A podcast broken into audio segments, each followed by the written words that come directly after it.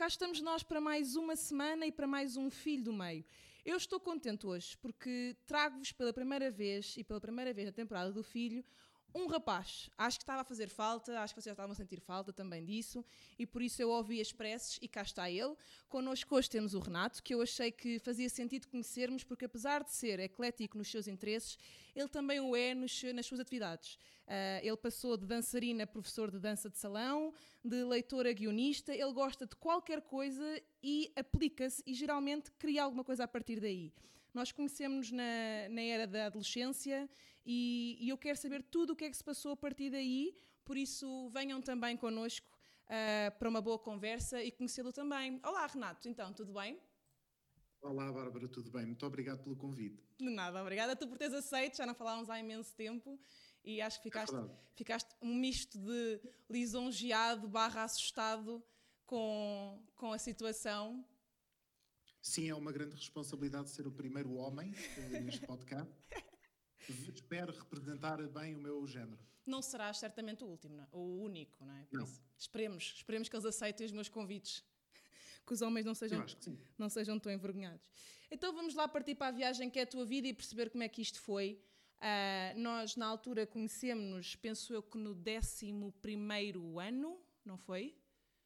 Acho que sim. Eu acho que foi no 11 ano, na Arroio, que curiosamente estávamos na mesma turma, mas não com o mesmo fim, porque nós estávamos na turma comum do audiovisual, mas eu para fotografia e tu para cinema, por isso éramos uhum. raças diferentes dentro da mesma sim. jaula.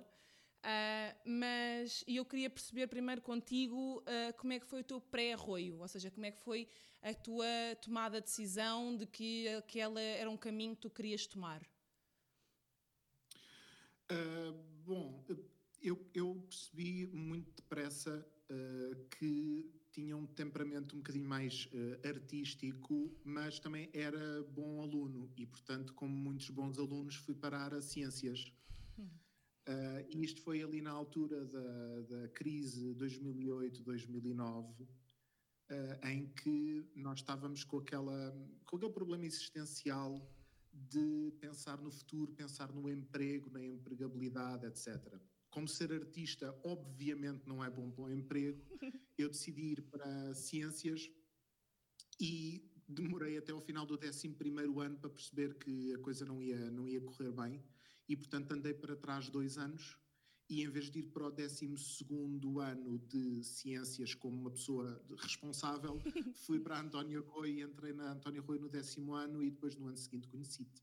É engraçado porque geralmente a mudança de curso acontece na faculdade, não é? O pessoal vai para um curso, depois lá percebe que pá, não é bem isto, e geralmente esse recuo de anos acontece mais na, na era da faculdade, e, e é interessante teres ido para ciências, porque nessa altura eu lembro-me que era o curso que dava para tudo era o futuro. Era, se não sabias o que é que querias, vai para ciências, porque ali tu vais desenrascar e vai ser um bom futuro. É? Ciências era o curso, não sei se ainda é assim, mas ciência é o curso das pessoas sérias, dos bons alunos, das pessoas que podem fazer o que quiserem com a sua vida. E depois na hierarquia tinhas humanidades, letras, essas porcarias, e depois lá muito em baixo depois do, do Plankton, não é? Eh, tinhas, tinhas a António Rui e os cursos eh, artísticos. E eu fui um bocadinho com, com, com essa ideia, até fiz uns cursos psicotécnicos naquela, naquela ansiedade toda de perceber, oh meu Deus, o que é que eu vou fazer com a minha vida? E curiosamente o, o, o, teste psicotécnico deu-me nível zero, portanto zero tendência para artes e uh, desporto e dança. Uh, exatamente aquilo a que eu me dediquei nos anos, nos anos seguintes. Sim. É, e, e, é engraçado, estás a falar disso, dos nichos de, de, sucesso dessa, dessa faixa etária, porque a Arroio ainda, ainda é um pontinho uh, mais pequeno, que é, existia o curso de artes, que era mais geral uhum. do que o curso de artes porque o da, da Arroio, porque o da Arroio é especializado, então ainda é mais pequenino, porque o, o de artes, eu lembro-me que tu tinhas, por exemplo, tinhas matemática, eu, eu na, no percurso que tive na Arroio, eu deixei de ter matemática, eu não tenho matemática desde o nono ano. Por isso uhum. é, é, mesmo tipo a corda à volta do pescoço por completo. Um, não tens um plano B. Quando entras na António Arroio e te inscreves, a partir daí ou é ou não é. Não, não, tens outra hipótese. Sim. E, e, o que é que tu esperavas uh, ao ir para António Arroio? Qual era assim as tuas motivações e as tuas expectativas? Eu sempre gostei de escrever e percebi muito depressa que escrita não dava dinheiro Uh, e não havia uma maneira legítima, tipo, sei lá, escrever contos e romances uh, e me pagarem para isso. Mas depois vi um filme de um guionista que eu gosto muito, que é o Charlie Kaufman. É um filme chamado Adaptation, uhum. com o Nicolas Cage, em que ele faz de argumentista que está a tentar escrever um guião e não consegue. E eu, quando vi o, o suponho eu, quando vi o Nicolas Cage com falta de cabelo gordo a sofrer por não conseguir escrever, eu pensei, afinal há uma profissão boa para mim. Eu quero ser, quero ser a pessoa que escreve filmes e que escreve séries. E portanto eu fui para António Arroio com a ideia de ganhar bases uh, de conhecimento, bases artísticas, para depois ir para a escola de cinema. Então tu nunca quiseste... Sem saber que se calhar não, não precisaria assim tanto de três anos na António Rui para, para ir para a escola de cinema, mas foi, foi positivo, foi, foi bom, claro. Então nunca que pensaste no, no, cinema como aquela coisa da sétima arte, mais autoral, mais era sempre mais uma componente mais comercial que gostavas?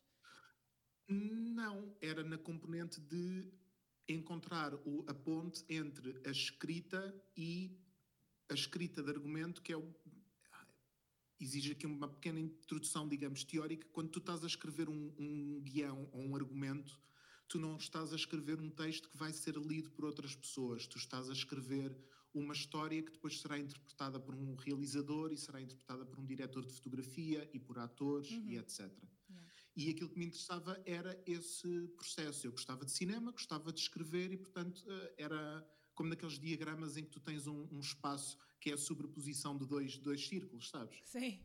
Pensei, isto é, é perfeito para mim. Yeah. Mas não tinha qualquer. Uh, nem ia com a mania da sétima arte, nem ia com a mania de eu quero é escrever uh, comédias românticas e filmes de ação.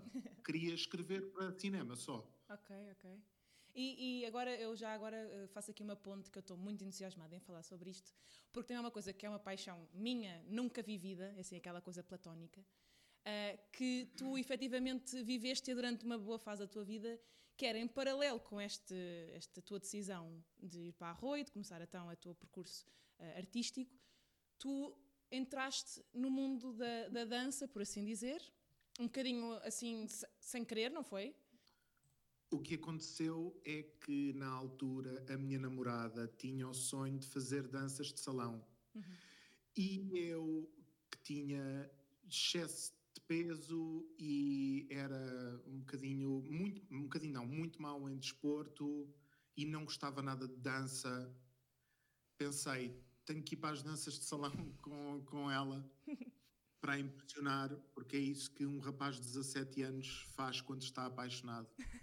Então lá fui eu uh, e os primeiros meses foram um pesadelo absoluto, mas depois ganhei-lhe o gosto e depois já não, já não queria outra coisa.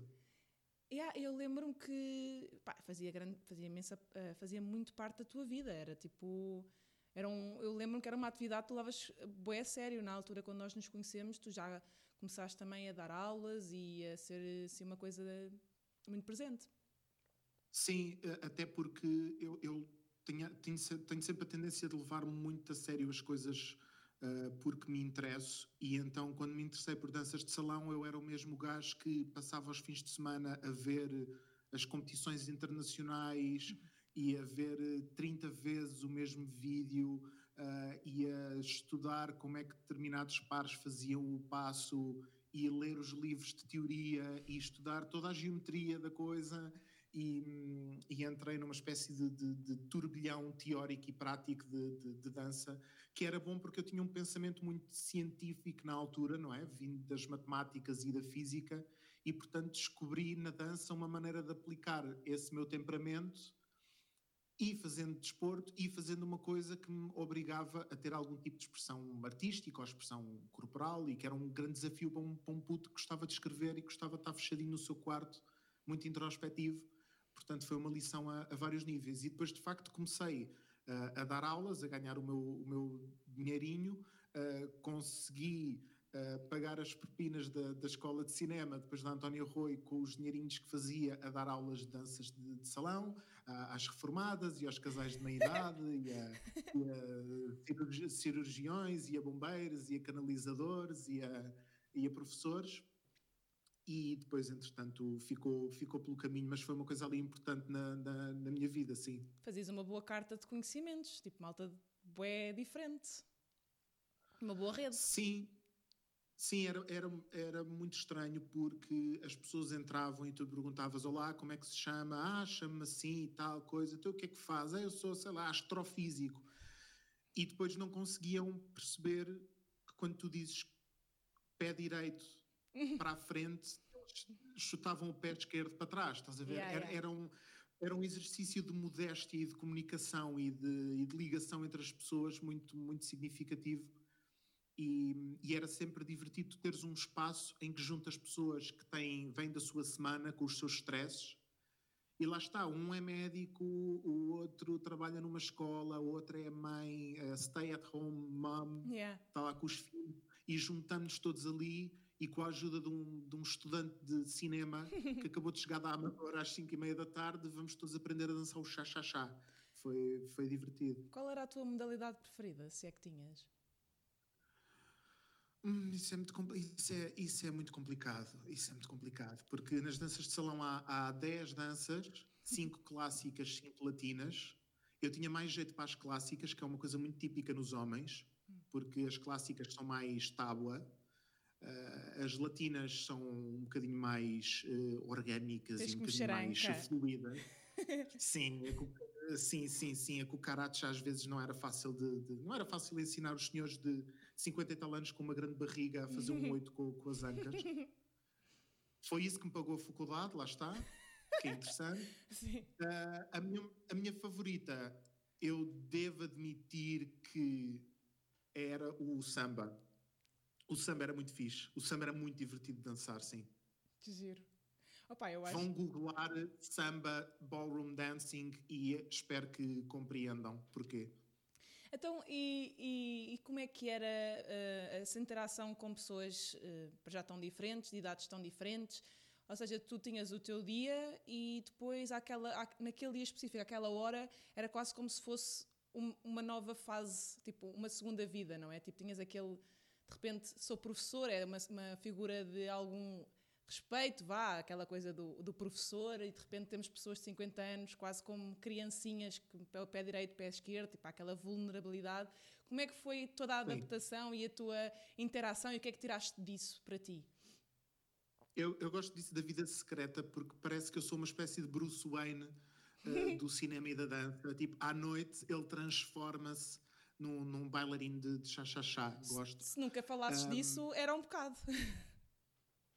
Uh, sim, até, até porque estar na escola de cinema e fazer danças de salão não era a conjugação mais tradicional. Yeah. Eu não tinha propriamente outras pessoas que dissessem sim, percebo perfeitamente a Renata. Aliás, um dos momentos muito humilhantes que me aconteceu na escola de cinema foi eu tinha que ensaiar uma coreografia para um sarau final de uns alunos e quando dei por mim, o diretor do departamento de cinema estava no outro lado do corredor a ver-me extremamente confuso, tipo, porque é que está um gajo à hora do almoço a comer uma de espanado e a fazer movimentos com as ancas no meio da, da escola de, de cinema.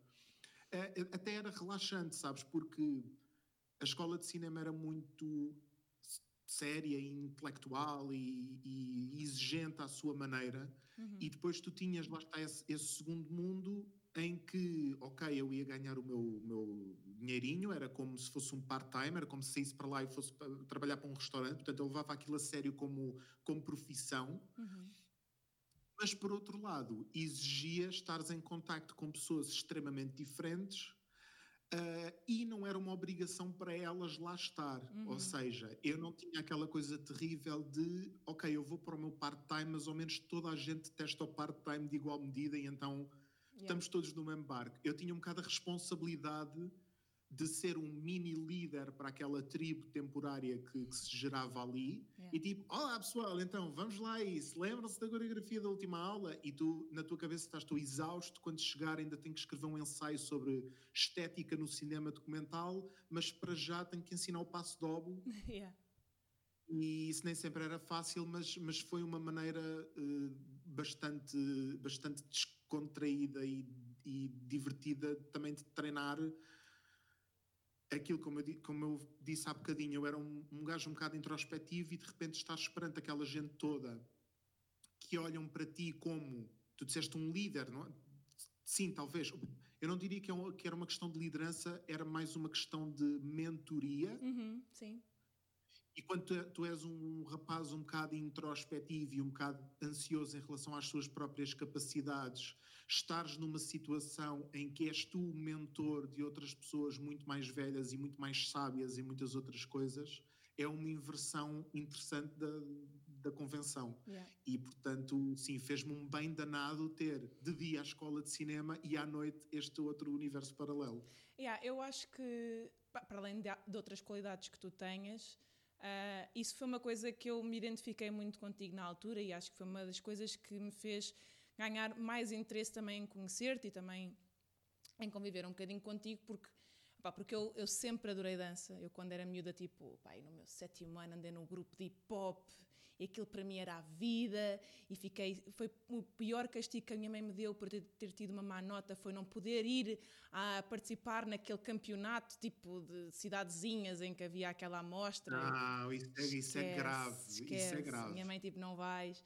Pronto, então eu sempre tive aquele bichinho, mas eu, entretanto, não era tanto hip hop, obviamente. Eu depois, eu queria mesmo ter seguido dança contemporânea e acho que, não sei se algum dia falámos sobre isto, mas eu gostava muito. Ah, e até hoje, pá, por uma questão de horários, por uma questão disto, por uma questão daquilo, ou quando tens tempo não tens dinheiro, quando tens dinheiro não tens tempo. E então sempre foi uma coisa que eu não gostei. Eu cheguei, ah, cheguei a ir a fazer uma aula tua, não sei se tu te lembras, a Alvalade. Lembro muito bem, sim. Yeah. Por isso eu, eu sempre tive esse interesse e era uma coisa que de certa forma nos unia um bocado e tínhamos um bocado tínhamos um tema um, um- assunto para falar Ah, e eu queria não queria deixar que nessa aula quem mandava lá era eu e tu é que estavas na posição, ah, numa posição complicada de de repente este meu colega da Antónia Arroio vai-me pôr a, a dançar e vai dançar comigo e etc. Yeah, eu acho que tive o tempo todo com o sangue na cara tipo eu tava, devia estar tipo bué da corada porque era a única que não Estavas ótima. Estavas mesmo com cara de quem queria ali estar, mas estava um bocadinho envergonhada em relação à possibilidade de, Tudo. se expor e de mexer as ancas e não sei o Yeah, quê. porque ficas bué vulnerável, é uma cena que eu acho. E ainda por cima, a dança a dois. Por isso é que eu sempre gostei mais da dança contemporânea, porque é uma coisa que tipo, mete emoção, tu contas quase uma história ah, com o movimento e com a expressão física, mas a dança a dois, ah, tipo, tens que te entregar ao outro, o outro tem que te conduzir, há toque, ah, há esses movimentos que a pessoa se sente sempre um bocadinho intimidada a fazer com o outro. Por isso eu, eu tinha esse estigma todo, e depois nessa altura também tinha aqueles problemas todos com a minha aparência, por isso também não era a pessoa mais confiante da vida. Mas eu acho que isso é que eu acho interessante em ti, não se vê muitos rapazes a fazer essa prática, ou pelo menos nessa idade. Que Eu não conheço eh, muita gente que faça isso, e acho que hum, até mesmo o part-time que sustenta a tua, a tua faculdade, geralmente é o quê? Temos um, é o que estavas a dizer, um part-time num restaurante, numa lojinha, num- não costuma ser. "Ah, olha, sou professor de danças de salão, não é uma coisa comum. Uma pergunta que eu te queria fazer: alguma vez, enquanto professor, que é sempre aquelas profissões, o professor, o médico, deram-te as prendinhas e eles, os, os alunos fizeram-te aquelas coisinhas fofas ou não? Ou não havia essa relação? Hou- houve essa relação. Olha, eu lembro-me lembro-me de uma situação muito gira que foi numa altura em que eu ainda dava aulas com a tal pessoa com quem eu namorava quando fui para as danças sim. de salão. Lembro-me perfeitamente que ela estava a estagiar em Évora e eles ofereceram, fizeram todos uma vaquinha para, já não me lembro se era eu a ir visitar de caminhonete ou ela poder vir ao fim de semana visitar-nos Que giro. caminhonete também, juntaram-se todos. Foi um, por acaso foi um momento, foi um momento giro. Às vezes, às vezes a aula não era só aula, estás a ver? Às vezes muito da aula era então como é que foi a sua semana? Yeah. e falar eh, e descontrair um bocadinho e saber equilibrar as, eh, as coisas. Mas sim, mas a relação com as pessoas era muito, especialmente com as pessoas que tinham filhos, muitas deles tinham filhos com uma idade parecida com a minha. Yeah. E, e isso, era, isso era muito giro. Cria-se esses laços, não é? Eu acho que quando há esse tipo de atividades, tipo, ou, ou ser professor, ou, ou estar num, sei lá, num lar, ou, é assim com essas pessoas, não digo tão velhas, mas assim com uma pessoa que já tem alguma maturidade, uh, eu acho que se criam umas relações mais, tipo, puras e calorosas. E acho que as pessoas acabam por uh, te acolher de maneira diferente e, e as relações são mais, tipo, família. E eu acho isso, acho isso bem bonito. E foi isso que tu disseste há bocadinho da, da vulnerabilidade. Uhum. Uh, uma das coisas mais difíceis quando estás a ensinar ou a aprender dança, dança no geral, mas danças de salão também, é se calhar teres que fazer certos movimentos com o corpo ou estares em contacto com as outras pessoas, ou só a possibilidade de falhar, uhum. de tentares fazer um passo e ainda por cima não é falhar intelectualmente ou dizer um disparate. Eh, falhar é escorregar ou tropeçar ou parecer ridículo. E, portanto, era, era, uma, era uma lição constante de pá, não, não há problema. Yeah. Não há problema de pareceres um, um peru esquizofrénico se ao fazeres isso 100 vezes vais chegar a uma altura em que já fazes aquilo bem. Yeah, yeah. E muitas vezes com, com alunos que tinham esse tipo de, de ansiedade e esse tipo de dificuldade, era um trabalho de, às vezes de vários meses de os convencer a, a falhar alegremente e falhar, mas eh, bem, estás a ver? A confiar, não é? Sim, sim. Não, a confiar nem era confiar em mim como professor, era confiar neles, confiar de se você insistir nisto e depois aí tinhas as, eu lembro-me perfeitamente de uma tipa que era cardiologista, uma das maiores cardiologistas portuguesas, vir no final de uma aula dizer Renato, muito obrigado, não sei o quê, consegui finalmente fazer, sei lá, o passo base de chá-chá-chá, estás a ver que é uma coisa que tu nunca pensarias a, a, discrepância entre as duas coisas, mas, eh, mas sim, era uma lição constante. É, aquelas Não sei, diz-me tu, também tiveste uma aula, passaste por essa experiência, também podes falar nisso com propriedade. Opa, eu vim lá super contente porque eu lembro-me tu dizeres que eu apanhei os passos com rapidez e que me safei bem. Sim. E eu aí tive a confirmação. Eu, tava, eu passei ao lado de uma carreira. Eu, eu acho. eu acho. Eu não te disse isso naquele dia, mas eu senti tenho aqui alguém com potencial internacional yeah. a um nível que eu nunca vi. Óbvio. Sim. Eu não queria que o teu ego ficasse tão inchado uh, e por isso não te disse na, eu na acho altura, que sim. mas eu sem acho, dúvida. Eu acho que sim, eu acho que pá, eu sou boa em muita coisa e aquilo era só mais uma. Eu acho que é, é, sai não, naturalmente. Mas, não, eu, eu lembro-me, tu eras uma daquelas alunas que era fácil de ensinar os passos. Uhum. Eu precisava era que tu tivesses à vontade yeah uh, com isso. Yeah, mas eu, eu, eu, acho que também foi uma fase tramada. Pá. Esses anos eram, eram tramados para mim. Mas pronto, eh, já está tá tudo melhor. E... Mas é uma, é uma, coisa que eu não podia, ou seja, eu não podia ensinar, tinha que vir de ti. Yeah. Né? Sim.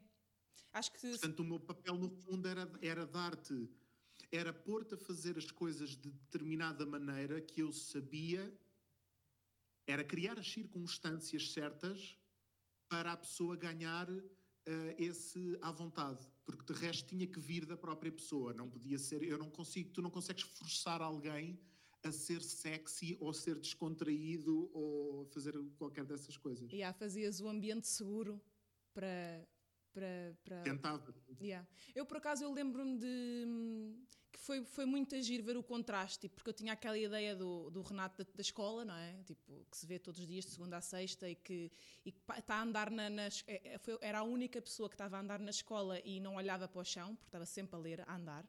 Sempre, sempre, sempre. O Renato é aquela pessoa que, se eu fizesse uma BD dele, a personagem dele era de casaco preto, um, um, uma mochila e um, e, uma, e um livro na mão. É, eras tu, a andar, a correr, parado, sempre era esta a minha imagem. E, e entretanto vejo-te ali todo, olá malta, vamos lá, vai para o lado, três para a frente, não sei o quê. É, foi assim um contraste de... E, é, e, e, é aí que eu comecei também a perceber, não, não contigo, mas também contigo, que as pessoas são muitas coisas. E, e que, e que é bom conhecermos as pessoas para lá, porque eu não sei se tiveste mais algum colega que entretanto fosse contigo ver esse teu lado, ou, mas eu, eu, de certa forma eu gosto, e não faço isto com todas as pessoas, obviamente, tipo, faço quando me apetece, mas, mas eu gosto de ver as várias camadas das pessoas e neste caso agora também ouvi-las. Um, e acho que agora podemos, uh, com, esta, com este meu uh, elogio grande, uh, Muito obrigado. passar para, para a próxima fase da tua vida. Tu estavas a falar então que, enquanto davas estas aulas, que estudavas na Escola eh, Superior de Cinema, não é? Escola Superior de Teatro e Cinema na Amadora. É um edifício amarelo que ainda lá está. Graças a Deus. Uh, e, e conta-me porque aquilo para se entrar é, é, complicado, não é? Tem assim uma, um processo de seleção difícil. Um, Sim. E como é que foi para ti? Eu não, eu não, diria, eu não diria que é um processo de seleção uh, difícil. Eu diria que é um processo de seleção que faz sentido, uh, não só no contexto da escola, como se calhar faria sentido aplicar uh, até noutros cursos e noutras realidades. Uh, eu acho que aquilo está na mesma, mas pronto, tudo o que eu disser a partir de agora sobre a escola de cinema tem a ver com os anos em que eu lá estive, porque é quando conhecia melhor a escola um, havia uh, uma semana de seminários em que nós conhecíamos os professores e tínhamos um, um contacto direto com, com, os conteúdos das várias uh, áreas artísticas e técnicas, e depois havia a prestação de três provas. Uh, transposição visual, montagem e havia outra, outra coisa qualquer, um ensaio, acho que tínhamos que escrever sobre, sobre som e sobre uma sequência fílmica e não sei o quê. E depois havia uma entrevista e todos estes aspectos, em conjugação com as tuas notas de secundário, exames, etc., eram tidas em consideração para fazer um ranking dos alunos e depois entravam os, os 30 ou 25, ou lá o que era, uhum. que tivessem melhor classificação. E, portanto, era, era uma. Claro que depois este, este processo terá por si só uh, algumas, algumas deficiências, não, não é um processo perfeito, mas eu acho que é melhor do que simplesmente uh, abrires as candidaturas e aceitares qualquer pessoa, não só para a escola, mas também para o aluno, porque o aluno assim fica a conhecer um bocadinho aquilo que, que, que vai descobrir lá dentro e, portanto, tu podias perfeitamente fazer o seminário, fazer as provas e depois desistir porque percebias que a escola não era o ideal para ti. Yeah, yeah. Portanto, nesse sentido, a entrada na escola era exigente, mas também permitia filtrar as pessoas que de facto tinham temperamento para aquilo e queriam uh, aquele tipo de, de, de trabalho. Yeah. E como é que foi a tua experiência? Gostaste do curso? Uh, identificaste? Percebeste que era aquilo que tu querias? Como é que foi o processo? Olha, infelizmente não. Uh, eu não. Eu olho com muita inveja para as pessoas que tiveram períodos académicos na sua vida muito bons, não é? Tipo, ah, eu fui estudar e foi espetacular porque encontrei imensas pessoas que pensavam como eu. Uh, a faculdade é aquele espaço, aquela bolha em que tu, tu descobres outras pessoas esquisitas como tu, sabes? tipo, fora da faculdade é onde está a vida normal. E depois nós todos concordamos que estamos três anos aqui às pessoas para elas estarem naquela bolinha protegida em que leem e descobrem e, cometem erros e fazem diretas e apanham bedeiras e conhecem outras pessoas na escola de cinema, eu, não, eu como não me identifiquei muito com, com, com a escola em si, com, com a maneira de, de, pensar e com o tipo de filmes que, que queriam fazer e com, uh, com a estética e com a ideologia da escola, um, não tive uma experiência assim muito positiva. Uhum. Uh, mas isso, o problema é, se calhar é não só a escola que não, que não está tão aberta para a diferença, como também eu próprio não era o aluno perfeito para aquela escola. Uhum. Acho que é uma conjugação das duas coisas. Mas deu para crescer e deu para tirar o que, o que era preciso. Retiraste o que era preciso para ti. Uh, consegui arranjar maneira de retirar coisas que fossem importantes para, para mim. Uh, sim, acho que toda a gente passa por isso nos seus cursos, não é? Uh, percebe que há professores ou disciplinas que. Se calhar. Exato. E há professores que são muito bons e há professores que são espetaculares, mas os conteúdos em si não te interessam, mas tu até passas a gostar daquilo por causa dos professores, e depois há o oposto. Um, nesse caso, olha, o, o, que eu retirei principalmente da escola foi alguns colegas e também um, eu conheci lá uh, tive aulas com, com ele, com, com o Artur Ribeiro, que agora é meu colega e, e, e meu amigo, e um, com quem a quem pedi um estágio naquilo que era a primeira novela dele uh, da, da TVI. Uh, fui lá, olá professor Artur, eu queria saber se precisava de uma pessoa fazer o estágio e tal. Uma amiga minha, a Sara, já estava a estagiar com ele, portanto eu achava que não tinha muitas hipóteses. Uh, mas ele disse sim, bora, vamos a isso. E pôs-me logo a escrever, que foi fantástico. Uhum. Portanto, eu, eu, o terceiro ano da escola de cinema foi pelo menos o final, passado a trair profundamente uh, os valores daquela escola, porque eu estava nas aulas de estética uh, ou de sistemas de produção a escrever uh, episódios do Belmonte para passar na, na TVI à noite. Foi, é. foi, foi, muito engraçado. Foi, foi o meu período revolucionário. E, mas sentias-te bem? Era uma cena que tu gostavas de fazer, não era, não era um fardai ou uma novela? Tipo, não, fazias com agrado. Não, é assim, eu vi aquilo de duas perspectivas. Como uh, uh, primeiro precisava do estágio, depois gostava do, gostava do, do professor, simpatizava com, okay. com ele porque tinha tido uma cadeira sobre escrita de, de, séries televisivas e percebi muito rapidamente que me interessava mais o aspecto de escrita para televisão do que propriamente para, para cinema. E depois, à medida que começava a escrever e que ia aprendendo, descobri que estava. Isto é lá está um bocadinho a inversão daquilo que seria tradicional. Eu estava numa escola extremamente uh, liberal e artística, e aquilo que me libertou criativamente para a escrita foi fazer um produto meramente comercial para passar na TVI. e que me ensinou as virtudes de simplesmente todos os dias ter que escrever X horas, X páginas, e eu escrevi mais nesse estágio de três meses do que se calhar em três anos na escola de, de cinema. E isso foi, foi muito importante, isso foi, foi essencial, acho eu. Então foi, foi, foi uma boa experiência. Não, tinhas, não, te sentias, não te sentias nervoso de obrigatoriamente teres que fazer X páginas e tipo, nem sempre tinhas ideias ou tinhas sempre ideias, tipo, isso era fácil para ti? Tipo, eu acho que ficava nervosa. As primeiras duas semanas foram um, um terror absoluto, porque eu desenrasquei-me no primeiro e no segundo episódio e depois pensei, ok, cheguei ao fim, agora um bocado aquela coisa do síndrome do impostor, sabes? Pronto, eles, agora toda a gente na equipa vai perceber que eu na verdade não percebo nada disto, yeah. eu não tenho capacidades e vou ser o idiota que vai mandar abaixo o estágio e que nunca vai trabalhar na sua vida. Mas a novela também me ensinou as virtudes de não pensar no aspecto da inspiração, uh, pensar nas virtudes de sento-me, escrevo, vejo o que é que sai e a inspiração vem daí. A inspiração vem do trabalho já feito e não da, da página vazia. E isso foi absolutamente libertador para mim, porque eu estava numa escola em que era uma Pá, tu, tu, querias escrever um parágrafo num guião e tinhas que fazer quase um ensaio freudiano, ah, metafísico, yeah. sobre a temática e sobre o Pasolini e não sei o quê. E de repente eu tinha ali uma situação em que era só escrever, yeah. simplesmente. Foi do caraças, foi muito bom. Uh, agora, então, uh, isto é, eu também queria falar contigo, porque, e falei-te falei disto antes de começarmos a, a, a gravar, que era, nós nunca ouvimos os guionistas. Eh, ou, por, ou por outra, ouvimos geralmente guionistas quando é relacionado com o humor, mas assim quando é produtos de ficção ou eh, assim, novelas, filmes, geralmente é mais o realizador que vão buscar ou esse tipo de, de identidades.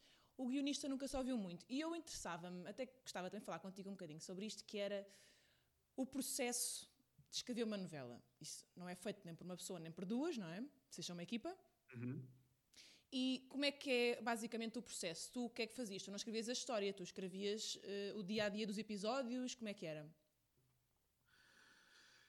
É assim, isto é uma daquelas perguntas que se tu falares com 10 guionistas com 10 currículos diferentes, eles vão-te dar 10 respostas diferentes. Okay. Porque dependendo do autor, dependendo do canal, dependendo da produtora, dependendo de estares a falar com alguém que trabalhou em 2005 ou em 2020, o processo vai ser um bocadinho diferente. Okay.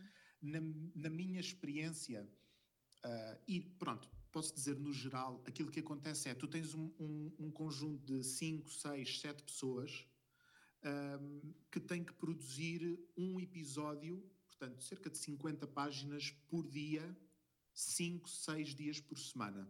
Uhum. E isto, uma novela demora, portanto, 9, 10 meses a, a, escrever. E tens que subdividir as, as, tarefas dessa escrita pela equipa de forma a conseguires manter esse grau de, de produtividade que é de uma violência uhum. uh, extrema, não é? E, portanto, quando, aqui um pequeno parênteses, quando tu ouves as pessoas uh, gozarem com, com, a qualidade das, das, telenovelas, com a qualidade dos diálogos, etc., eu até percebo, visto de fora. Uh, mas muitas dessas pessoas tentassem, sei lá, imagina, pedes a um músico para ele te compor 30 minutos de música por dia durante 10 meses eu acredito que de vez em quando vão uhum. sair coisas muito fracas e yeah. muito banais e é mesmo muito complicado. E, portanto, a, a, maneira da equipa com que eu costumo trabalhar, a maneira como nós funcionamos e no geral é, tu tens um autor, o autor sozinho ou com a, ou com a ajuda dos outros guionistas inventa a, a história, cria a, a história, e depois os guionistas todos os dias recebem um documento que é a grelha ou a escaleta uhum. que tem basicamente cena 3. O João e a Maria estão em casa. O João diz que a Maria está muito bonita e a Maria manda ao João ir dar uma curva porque ainda está chateada com ele por o que aconteceu no episódio anterior. Uhum. E o teu trabalho como guionista, 90% do tempo, é transformares essa grelha ou escaleta numa cena passível de ser filmada e interpretada por atores e por realizadores e etc.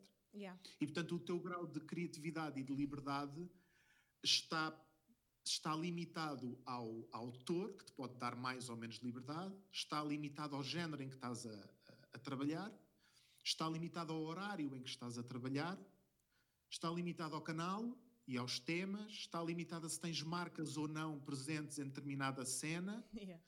Às vezes está limitado aos atores, porque tu sabes que há atores que conseguem fazer qualquer coisa que tu lhes dês e outros que não que se calhar é melhor puxá-los numa direção do que noutra dentro destas limitações todas. Ok, tens umas horas, Bárbara, vá, tens oito cenas para escrever, dá yeah. e é todos os dias nisso. Eu acho que também às vezes uh, também é um bocadinho quase injusto, porque imagina, mesmo que tu escrevas um bom diálogo, se tiveres um ator que não o saiba dizer da melhor maneira, de repente destrói-te o trabalho todo. Às vezes é o tom, a expressividade. Uh, eu já às vezes, tipo, nas nossas novelas, vemos o mau autor Tipo, ele está a ter uma conversa completamente normal. Nem sequer é se é boa, se é má. É uma conversa normal. Chegou a casa, olá mãe, bom dia, a mãe fala uma coisa do trabalho e ele fala uma coisa da escola. Até pode ser uma coisa até interessante, com conteúdo. Mas se o miúdo despejar o texto, tipo com a cara uhum. em poker face, perdes logo ali uh, o poder todo do diálogo que tu possas ter criado, estás a ver? Também Às vezes que... seria melhor se eles fizessem isso tudo com poker face. Às vezes o problema é o, é o oposto. Às vezes é tu escreves bom dia e eles fazem bom dia! E tu, calma, rapaz, é só um bom dia. O, o que interessa na cena vem depois. Yeah. Uh, mas atenção, para os atores também isto é extremamente violento. Portanto, ser um excelente ator em telenovelas também uh, tem, tem que se lhe diga. Yeah. Uh, e, e às vezes há a tendência de comparar. Ah, imagina, tu vês o Diogo Infante em novela e vês o Diogo Infante no teatro. Uhum. Pronto. O Diogo Infante é objetivamente um excelente ator. Eu acho que ele mesmo em novela é um excelente ator. Uhum. Mas uma coisa é tu teres uma peça de duas horas que ensaias durante três meses e outra yeah. coisa é teres essas duas horas gravadas numa manhã de muitas manhãs de trabalho ao longo de seis meses. Yeah, é, yeah. é uma realidade completamente diferente. E eu gostava que as pessoas tivessem isso em consideração, porque acho que é muito fácil debater nas novelas uh, especialmente na comunidade artística do cinema, do teatro, os atores, etc. É muito fácil, a telenovela é a, a, a, prima gorda de buzo que toda a gente pode dar uma tareia, toda a gente na dúvida goza com, com, com a telenovela, mas depois fazer, uh, e é muito mais complicado. Tu tens a oportunidade de, ou tiveste a oportunidade de conhecer depois o resto da equipa, tipo equipa técnica, estás nessa zona ou, ou ficas sempre fechada em casa? Por assim dizer? Uh, depende. Há, há, equipas que trabalham uh, todas juntas e perto uh, dessa realidade. Nós, por acaso, a equipa com quem eu costumo trabalhar, traba trabalha muito cada um em sua, em sua casa, às vezes cada um no seu país. Uhum. Um, conhecer os técnicos e os atores seria ideal, não é estritamente necessário, uh, mas também te digo que se, se calhar se nós pudéssemos ter certas conversas com o, se bem que o, o, o, autor da novela geralmente faz todo esse trabalho, não é? Não, não somos né, depois nós guionistas que também temos essa oportunidade, senão tudo na novela era um ensaio para começar a fazer a novela, não é? Porque isto mexe com centenas de pessoas mas às vezes ajuda a saberes pelo menos que ator é que vai desempenhar determinado, determinado papel. Eh, dou-te um exemplo muito simples. Se um ator é muito bom uh, com cenas em que ele não tem que dizer coisas, em que ele faz com um olhar ou com uma atitude ou com a linguagem corporal, uhum. eu sei que há certas coisas que eu não tenho que escrever e que posso deixar em subtexto que ele vai topar e que vai fazer. Yeah. Há outros atores que são ótimos uh, cuspir monólogos e tu sabes que podes escrever sete ou oito linhas uh, em que ele está podre de bêbado e o gajo vai fazer o melhor bêbado possível e imaginário. Yeah. Uh, depende das, das, circunstâncias. Mas não, não tens convivência com ele necessariamente, ou seja, vocês são um bocadinho aquela malta não. que eles não veem. O trabalho aparece Não, feito. até é muito até é muito divertido ir, por exemplo, às ou aos lançamentos ou às festas de final de produção Uh, porque ainda por cima eu que sou ótimo em, em, festas, depois numa festa e eu sou a alma da festa, então lá estou com o meu copinho de refrigerante morno a olhar em volta e os atores, os atores, tipo, olá, eu escrevo para ti há 10 meses. Yeah, uh, yeah. Eu convivo contigo, de certa maneira, há 10 meses e eles, ah, Exato. Pá, bom, pá, bom trabalho, hein? bom trabalho, excelente texto. Depois yeah é sempre o melhor texto possível imaginário, não é? Nunca ninguém se vira para ti a dizer, olha, esta não vos correu muito bem. Claro. É sempre uma coisa absolutamente linda e revolucionária. Então, é, isso é uma experiência interessante, é olhar para os atores e os atores olham para ti e tipo, quem é aquele gajo? E eu percebo, porque eles não me conhecem de lado nenhum. Claro. Uh, mas olha, agora uh, uma pergunta que se calhar tu não sabes responder, mas que eu tenho que te fazer, porque é uma pergunta que eu tenho tipo, na minha cabeça há montes de tempo e pá, todos os portugueses já pensaram isto, porque nós também consumimos, uh, nisto de falar de telenovelas, uh, consumimos também as, as, as, telenovelas brasileiras e, e vemos outro tipo de trabalhos, pronto, e eu acho que o nosso acaba sempre um bocadinho. Já fomos experimentando outras coisas, a RTP1 nisso é mais, é mais experimental, mas assim os canais SIC e TVI uh, eh, vão sempre buscar muito aquela receita da, da quinta e do monte e a ruralidade e a família abastada e a filha que não conhecia o pai e de repente é uma de, das herdeiras e pronto, há sempre esta receita de poder barra o pobre e muito, muito património eh, imóvel Sim. e a irmã muito perdida em África, o pequeno almoço com sumo de laranja. Exato, explica-me isso. Porquê que, porquê que insistimos ainda no pequeno almoço com o bolo que ninguém come? Porquê é que elas fazem a lida de casa de saltos altos? E porquê é que há sempre uma quinta? Porquê que isto acontece?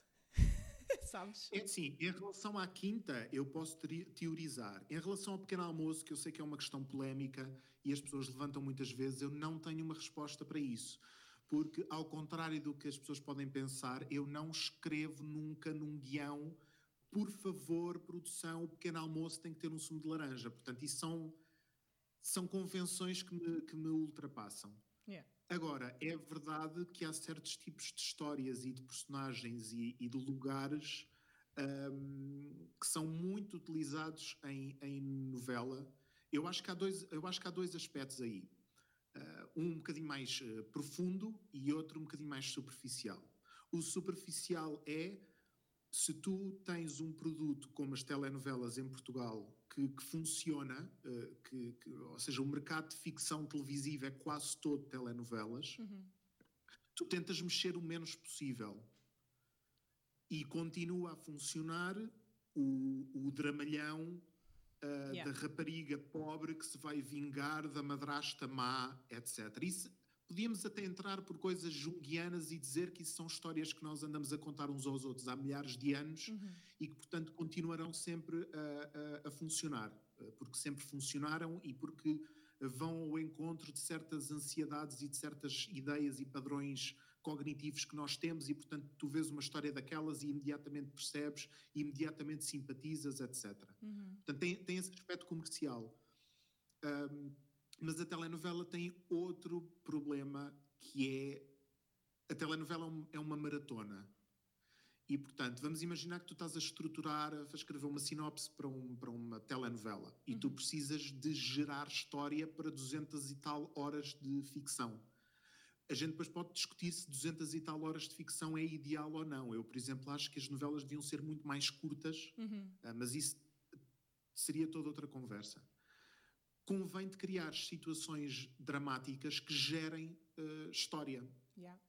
E, portanto, se tu tentares fazer uma novela com situações cotidianas, tipo ah, tive um furo no carro, isso resolve-se em meio dia de escrita. Ou seja, tu não. não é, é muito difícil, sem teres uma vingança, um amor proibido, sem teres aquelas histórias típicas Yeah. Que depois tu podes subdividir em histórias mais pequeninas que vão alimentando a narrativa, é muito difícil convenceres as pessoas ah, a verem aquela história. e É muito difícil do ponto de vista só de escrita, de inventar. Tipo, ah, vamos fazer uma série ou uma telenovela tipo Seinfeld em que nada acontece. Yeah. Pronto, e agora tens que escrever 250 páginas em que nada acontece por semana.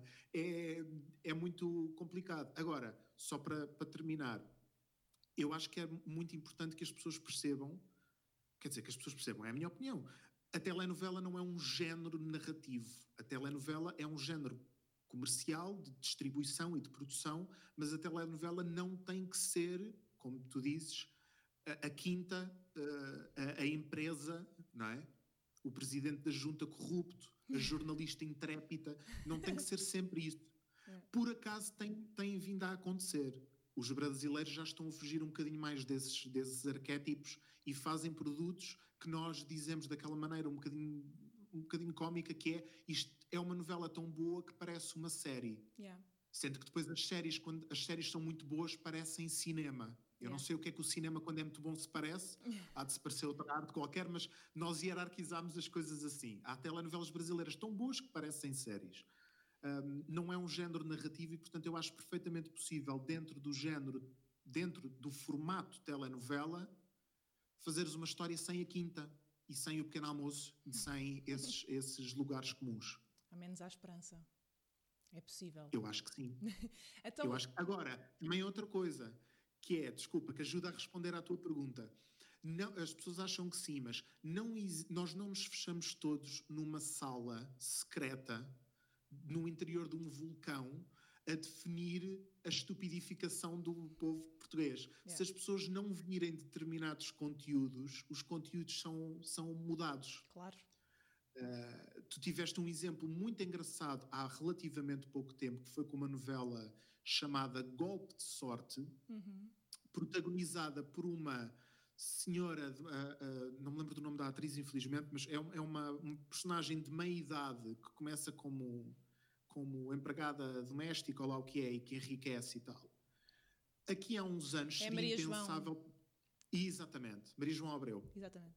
Pronto, é uma novela extremamente positiva e bem-humorada, com uma protagonista de meia-idade, que geralmente era um tipo de personagens que estavam renegados para plotos secundários, porque, como toda a gente sabe, nunca ninguém iria querer ver uma novela protagonizada por uma senhora de meia-idade, que não é gira, não é boa, não dá para vender da mesma maneira. E, no entanto, foi o que aconteceu. Yeah. Portanto, o próprio público ajudaria a definir eh, novas direções. Eh, não somos só nós que, que- que definimos isso. Sim, eu também acho que o Brasil tem, tem vindo a abrir essas portas e uma coisa que eu acho giro nas novelas brasileiras, eu já não vejo há algum tempo, mas quando eu via, quando eu via mais eh, regularmente, é que, ou seja, há uma história principal, mas depois mesmo os, os personagens secundários também têm as próprias histórias e nós vamos acompanhando todas as histórias eh, ao mesmo tempo e torna-se mais quase vida real. E, e isso, isso também tens cá, atenção. Sim, está a começar a vir. Uh. Nós também estamos a. Eu, eu, sinto uma grande evolução também, não, não posso é só falar mal. Um, e isso estás a dizer da, da revolução do golpe de sorte também já tinha, tem vindo a ser preparado, uh, tenho, vindo a, tenho vindo a assistir na RTP1 com Berais, com séries pequeninas que eles fazem, que havia uma que não lembro do nome, que eram três amigos, que eram três velhotes na aldeia, e era basicamente as peripécias deles. Pronto, tem vindo a haver essa, esse esforço por parte da RTP1, uh, eh, um bocadinho uh, primeiro do que na SIC, mas que eu acho que é um esforço que é, é válido e, e, e acho que, que é de, também de louvar um bocado. Agora, entretanto, voltando aqui um bocadinho a ti, tiveste essa primeira, essa primeira experiência de três meses, gostaste, sentiste motivado, uh, te correu bem. Entretanto, como é que foi a seguir? Fizeste mais? Uh, quais foram os próximos passos? Fiz, entretanto, entretanto tive uns meses uh, que foi a minha primeira uh, experiência que acontece muitas vezes a todos os artistas, que é passam seis meses e o telefone não toca, yeah. que é sempre uma sensação absolutamente maravilhosa. E eu tive logo isso ao sair da escola de cinema e pensei, acabou, pá, foi muito agir, fiz um estágio numa novela, foi divertidíssimo. E agora pronto, agora vou à minha vida normal, vou arranjar um emprego, uh, com a camisa engomada na noite anterior, nova às 5, etc. Mas felizmente consegui um, ou com a mesma equipa ou com equipas diferentes, ir participando noutros projetos uh, televisivos.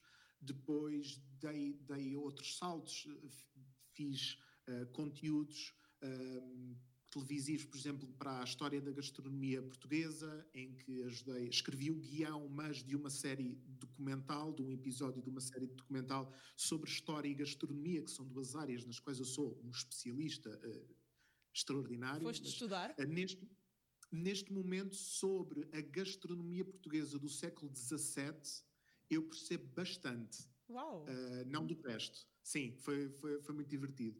Fiz castings para o, o Joker, para o quiz show da, da RTP, que ainda está uh, a passar. Uh, já fiz revisões de perguntas, já uh, escrevi para publicações daquelas que saem com, com, com, com o jornal. portanto, fui-me tentando subdividir em várias áreas de escrita diferentes, sempre com a ideia na cabeça de: ok, Renato, não tens um plano B, porque se tu tiveres um plano B, vai acontecer contigo o que acontece com todas as pessoas que têm plano B, que é: ups, tenho 68 anos, queria ter sido alpinista, mas agora, estás a ver? Yeah que não há nada de errado nisso, uh, só que como é, o que é que eu quero dizer? Eu tinha um, uma grande sensação de ansiedade em relação à possibilidade disso me acontecer sem eu sequer me dar conta. Yeah. E portanto eu gosto de pensar que não há outro plano. Eu tenho que me manter o mais na minha área possível e só em último, último, último caso é que eu terei um trabalho de uma pessoa normal e crescida e responsável, porque de resto vou, vou, vou continuar assim. Faz, faz sentido? Sim, continuares puto. Acho que sim, acho que é o sonho. Estás a viver o sonho. É, é, um, é, um, é um bocadinho isso. Porque eu acho que. Hum, sei lá, acho, acho, que é um, acho que é muito fácil, pelo menos para mim, para o meu temperamento, eu pensar assim: ok, eu agora tenho o meu dinheirinho, agora consigo ir à FNAC comprar os meus livros, consigo ir ao cinema. Pá, estou estável Estás a ver? Para mim a estabilidade e a rotina são importantes. Então estou bem. Uh, mas depois uh, o resto. O resto vai sempre ficando para, para, para segundo plano. Na, na tua profissão uh, há a componente de instabilidade, como estavas a falar, de não te ligarem durante seis meses, de...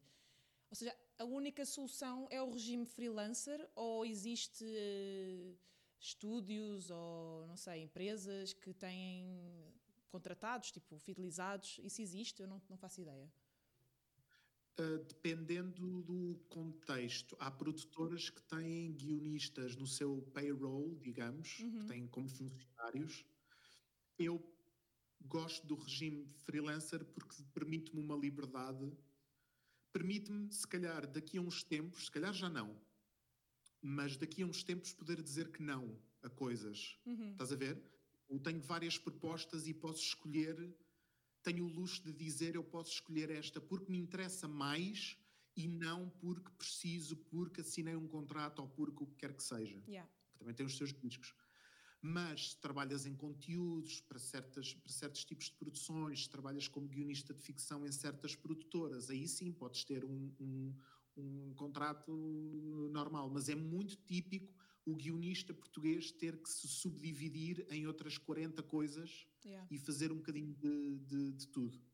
Então, e, e olhando para trás, para toda, tudo o que já fizeste, hum, estás contente com o teu presente? Ou seja, estás feliz na- nas coisas que fazes? Ui, meu Deus. Não, o que eu quero Estás feliz? Não, não, o que eu quero. Claro que, pronto, é uma pergunta um bocado vaga, mas a minha pergunta é: ok, tu estudaste, tinhas as tuas expectativas, tinhas os teus, eh, as tuas aspirações, os teus desejos, aquele quase o sonho, o que- é que eu quero fazer? Entretanto, foste percebendo a realidade da profissão, foste percebendo o dia a dia do que é, com essa estabilidade, com esses pontos e vírgulas que tu preferes, porque te dá essa liberdade para tu escolheres o que é que queres fazer, se queres ou não fazer. Ao dia de hoje, Renato, adulto, com esta experiência toda, eh, estás, satis- estás satisfeito com, com o que é? Ou achas que. Ah, sim.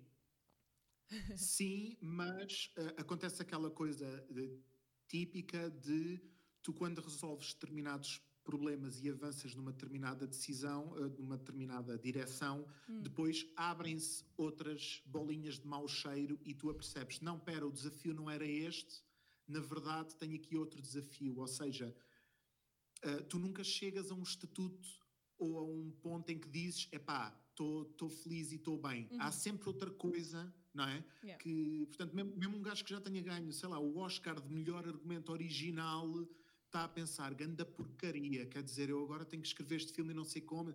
Portanto, isso irrita-nos a nós que estamos aqui na, na aldeia a olhar para, para, para eles. ah, mas é, e eu também estou a falar como se tivesse aqui uma, uma grande carreira, mas não tenho. Uhum. O que eu acho que aconteceu é, hum, agora que vou conseguindo fazer alguns trabalhos e já perdi o medo de aceitar certas coisas e de me meter em certas coisas e de, e de lutar por aquilo que eu, que eu acho e de dar as minhas opiniões e já passei aquela fase toda chata de será que Sim. eu vou dizer um grande disparate. Agora, se calhar as minhas preocupações são um bocadinho mais macro, no sentido de, ok, como é que eu continuarei a trabalhar? Será que é possível num sistema que nós temos atualmente, ah, malta de 20 e tal anos, não ficar até aos 50 Uhum. a saltar as pedrinhas para não se molhar? Yeah. Uh, será que há uma rampa, algures, um bocadinho mais íngreme, ou não? Ou é isto? Ou vamos simplesmente ter que esperar que certas pessoas caiam para o lado de velhice para depois a próxima geração poder a seguir, que é para depois dar espaço à seguinte, etc.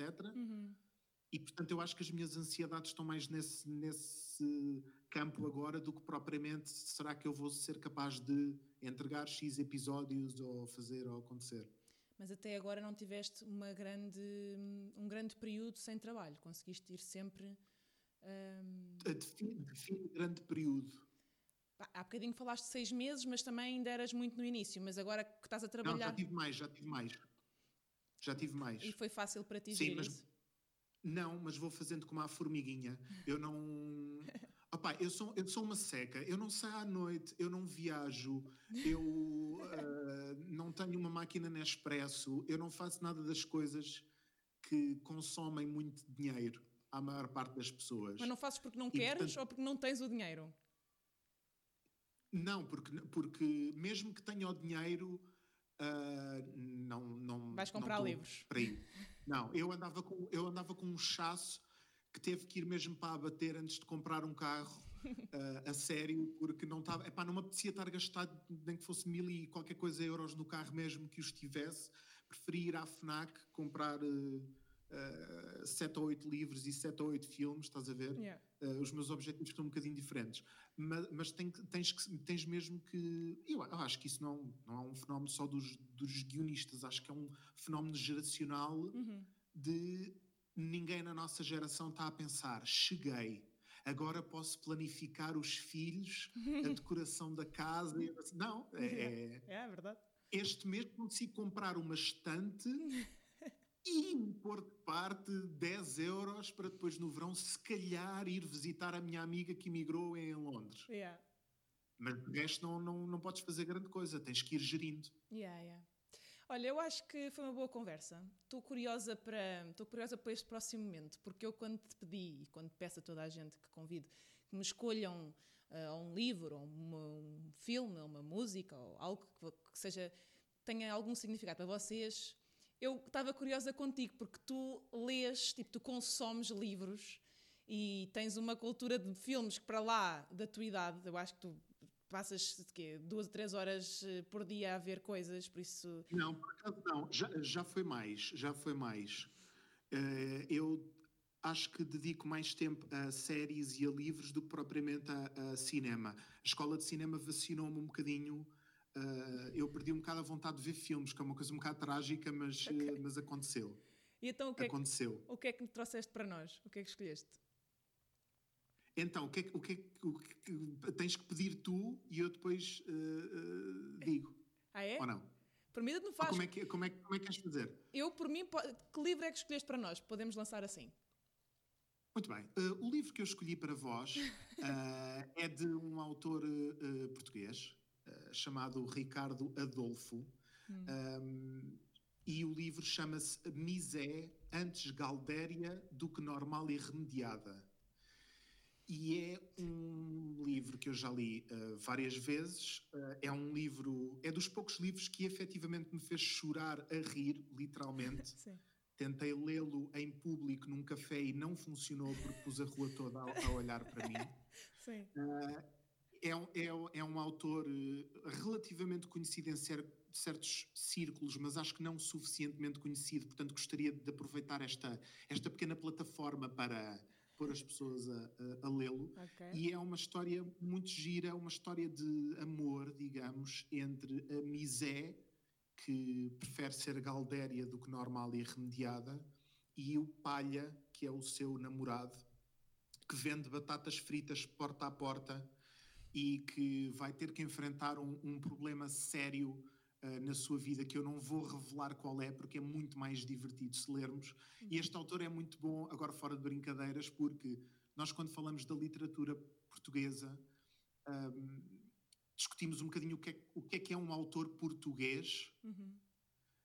na sensibilidade, no vocabulário, etc.